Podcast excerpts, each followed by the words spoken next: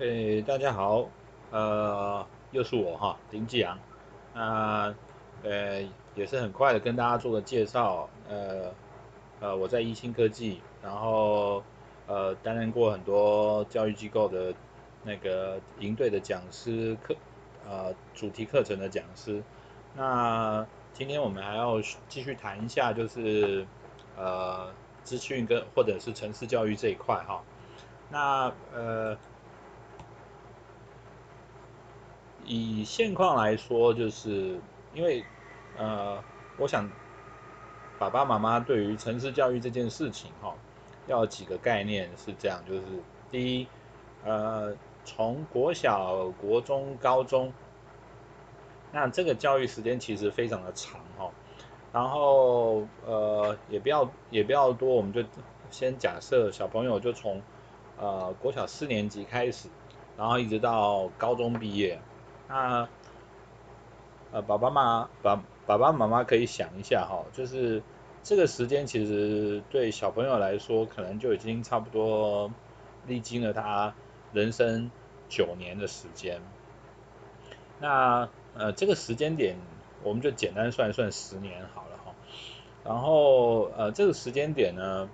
呃，很有趣，为什么呢？因为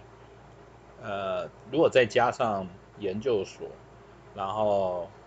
甚至就是呃，大学跟研究所的话，其实它几乎长达十六年的时间。那对于资讯产业来说，哈，呃，因为我们就简单算，就是资讯产业从大概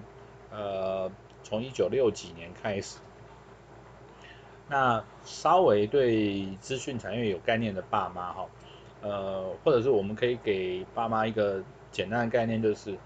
主流的语言基本上面每十年会换一次。那呃，这个意思就是说，呃，小朋友如果从国小四年级开始，一直到他真的开始就业，把城市呃他学过的城市里面呢，不管是他要开始做研究，或者是呃开始就业。那当然，中间可能他如果能力不错的话，可能还可以利用呃写程式啊，或者教程式啊去打工哦。那呃重点是他经历这么长的时间，就是将近快二十年的时间哈，他可能已经主流城市在呃资讯产业上面，其实可能主流城市已经换了两轮。那这个意思代表什么意思？就是说，呃。在小朋友的学习过程里面，特别是呃前面十年，就是国小一直到高中毕业这段时间，那他该学什么？是学呃未来的主流的城市语言吗？然后未来主流的城市应用范围吗？还是点点点？好，那所以回过头来啊、呃，那。爸爸妈妈就会问一件事情，或者是他们就是大家听了，其实已经有一个概念，就是说，那应该学的是基础，好，那好，回过头来就是，那什么是城市语言的，或者城市教育的基础哈？呃，我我会后就是这个录完了以后呢，我会在我们的说明档上面呢，呃，放几个呃 keyword 好，然后或。还有包括 YouTube 的连接，因为不同不同区域的关系哈，所以我会放那个 Keyword 或者是呃 YouTube 的连接哈，然后给爸爸妈妈看一下，就是说有一个有一个系列的影片哈，就是呃如何向城市设计师思考，呃 Think like a coder 哈，那 coder 就是那个写程式的人哈，那个不是那个 code。然后后面加要加 R，就是 coder，就是写程式的人哈。Think like a coder。那这个影片是那个那个 TED 的那个组织去呃制作，然后设计的影片。他那个影片非常非常有趣哈，我的学生呃乐此不疲，一直在看。那他讲的是什么呢？就是说讲的是呃，主要给大家一个概念，就是你如何思考的像一个城市设计师。那这个其实点，如呃，其实就可以把它当成就是在国中小、高中这个阶段，该给的城市教育的主要方向，就是让小朋友开始学会怎么像一个城市设计师一样的思考。好，那当然，因为呃触角跟范围其实就可以变得非常的多元。好，那这个是呃教材内容的弹性跟广度的问题啊，那个是这个是另外一个另外一个问题。不过就是重点就在说，呃，其实爸爸妈妈对于这个国中小高中这个阶段，该有对小朋友的期待，就是如何可以像呃城市设计师一般的思考。那当然回过头来就是，如果会设计教案的老师的话。那甚至就是，即使不要说从国小四年级，然后从国小一二三年级，那当然甚至幼稚园的时候哈，就稍微的就可以给他的一个思考模式跟内容做这个部分的启发。我讲的是启发哈，所以呃这样子的话，那慢慢的呃。小朋友对于城市设计这件事情不陌生，好，思考方式不陌生。那等到真的去开始熟悉语言的工具的时候，那他就慢慢的就会把这个东西给落实哈。好，所以回来就是说，呃，这个是其其中一个方向，然后还有一个方向呢，呃，可能很多爸妈。呃，早期我们早期一点的爸妈可能会有这种，会给小朋友这种压力啦。那这几年渐渐比较不会，然后包括呃，就是爸爸妈妈或者是学校老师哈。我的意思就是说，因为这个时间很长，那回过头来就是呃，爸爸妈妈对于设身处地的帮小朋友想一下，或者是呃想一件事情，就是说呃，或者是想一下自己。自己手上有什么才艺，然后可以从国小一直学到高中，甚至大学，然后还变成你的职业专长，可能变成你的职业专长，然后中间呢，呃，不间断，然后还一直感兴趣哈，所以这件事情其实难度其实很高，我要我要先跟。爸爸妈妈这样讲哈，那当然，呃，有一些，那你就会问说，那高中以前学不好怎么办？然后不会啊，不会怎么办？因为大学研究所，呃，真的要学要用，然后功课上面或者是研究主题上面要用的时候，被逼就会了。所以，呃，其实通常，呃，中间的考量点就是。如果能够让他们早一点去学会这种思考方式，然后多一些触角，反而真正的会让呃小朋友在呃特别是在国高中这个阶段，比较清楚知道自己的兴趣模式在哪边哈。那当然你说像城市设计师一样的思考，会不会需要之后一定要写学会，就是一定是要靠写程式？然后去谋生，好，然后变成你的职业专长。这个题目其实还蛮大的，但是呢，我只能跟大家讲，就是学会呃怎么做像城市设计师的思考这件事情。如果以现况来说，哈，呃，我举另外一个例子，就是说网红会不会的网红会不会的收入会不会比呃真的靠城市设计师写做这么辛苦的工程工作来得差？那其实不会，我想大家都知道不会。那反而可是他们网红对于就是这些资讯工具也好，然后资讯平台也好，社交平台也好，然后的要求跟学习上面，或者是使用方式，我想可能会比城市设计师来的更专业哈。那但是他们懂不懂呃城市本身，或者是可能不需要完全懂，那但是大概的概念，然后他们怎么运作的原理跟方式，那或者是只要知道怎么去做就很好。所以回来就是说，呃，城市教育这件事情，其实某个程度上面还是启发小朋友去做跟思考，呃，你手上的工具，你面对环境是什么？因为很难脱离掉这些东西哈。那最简单的一个例子就是说，很多爸妈可能还知道地图怎么看。那回过头来，我们就可以想一下，就是那现在小朋友知道怎么看地图吗？或者是知道怎么使用地图吗？嗯，你还不如教他怎么去看 Google Map。所以我的意思就是说，其实呃身边的环境工具当然一直会在变。那当然你的设定，如果说这个就另外一个有趣的例子就是，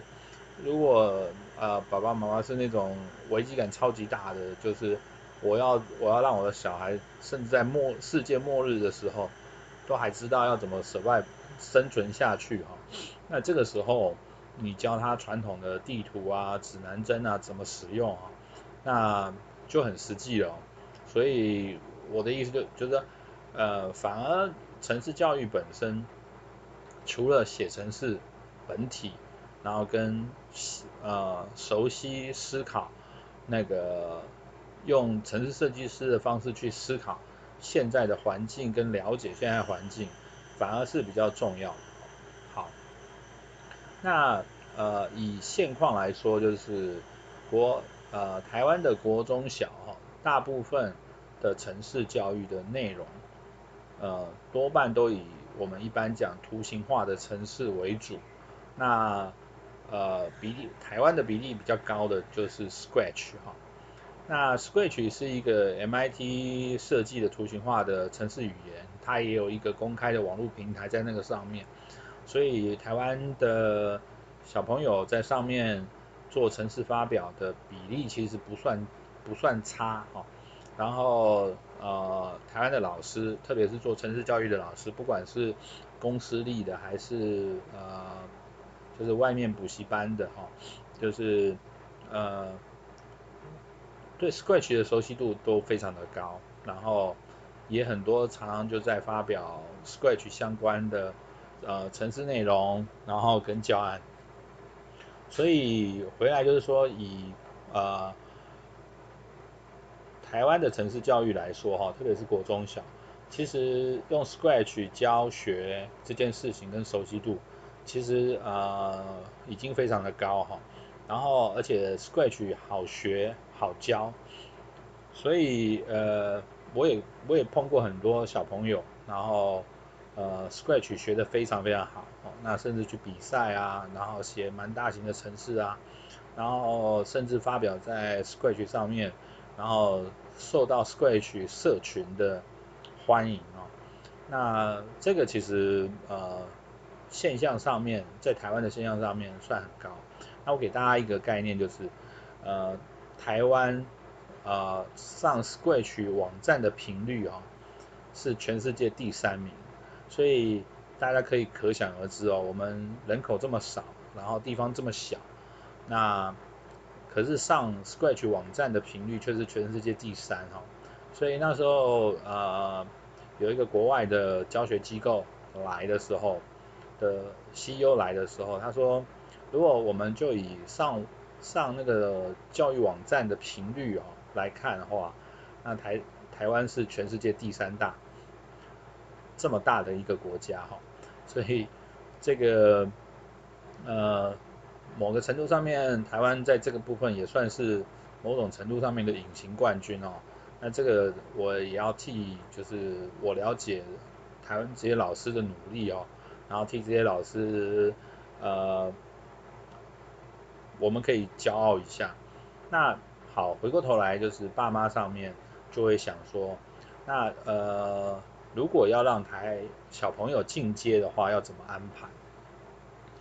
那呃，回来我们当然从呃前面有讲，就是公立学校的设计上面哈，一定是让小朋友在公立学校的内教学内容里面，然后啊、有一个基本的了解，所以就是大概就是呃基本的程式里面有哪些结构啊，然后怎么去使用它啊，这些东西基呃小朋友在学在公立学校里面应该是学会的。那回过头来就是那进阶呢，我们可以设定几种呃模式哈，就是说。因为以城市教育本身的进阶就有很多类型，比如说呃，可能学校不容易教，就是网页设计啊，或者是呃某些特定的游戏设计，像最近蛮红的呃，特别是在台湾教育界蛮一直蛮红的 Minecraft 哈，那它其实也有城市设计的部分，然后很多这类型的呃，不管是网站啊。或者是那个呃，它本身就是游戏，然后就把它教育化或者是城市化。所以呃，我可以给大家一个另外一个呃概念，就是即使像乐高，那乐高呃，大家以就是可能印象中以为说乐高其实就是堆呃就是积木，然后把它堆成各式各样，设计成不同不同不同类型的积木。当然从呃即使从成人看哈。在某些积木的设计上面啊，呃，以成人的水准来说，呃，都已经就是从成人来看，就是很多小朋友的那个乐高积木设计的水准已经非常非常高了哈。可是呃，即使这样，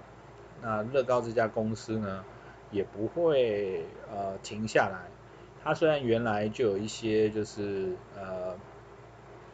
呃，自己设计的城市设计的那个内容跟模式哈，甚至就是他们自己可以可以说成就是他们专属的城市语言。那后来也是因为这样，所以呢，他就他们就开始跟啊、呃、MIT 合作，在 Scratch 三点零的时候呢，把 Scratch 三点零加进去他们的乐高体系里面哈。所以我要讲的意思就是说，呃，不一定要让小朋友从呃，城市往下深入，那反而是广度变广啊，就像我刚刚提的，比如说跟乐高结合，那怎么样在乐高的范围里面，然后跟它设定的呃城市内容里面去做去做呃进一步的去了解跟更新哈，让呃小朋友在不同的呃内容底下。或者是应用范围里面去了解城市的运作，甚至改写自己的城市，改写成自己的城市，啊，改变它的运运作模式跟应用模式。那呃，这个当然因为呃，其实还牵扯另外一个主题，就是呃，我们可以现在就是在台湾的流行就是创客教育哈，那这个是另外一个比较大的主题，我们后面会再聊。那所以我要讲的意思就是说。呃，进阶这件事情，特别是在国中小阶段，我个人会建议就是让小朋友尽量的往广上面去发展，然后了解各式不同类型的运作，甚至呢就是含涵括我们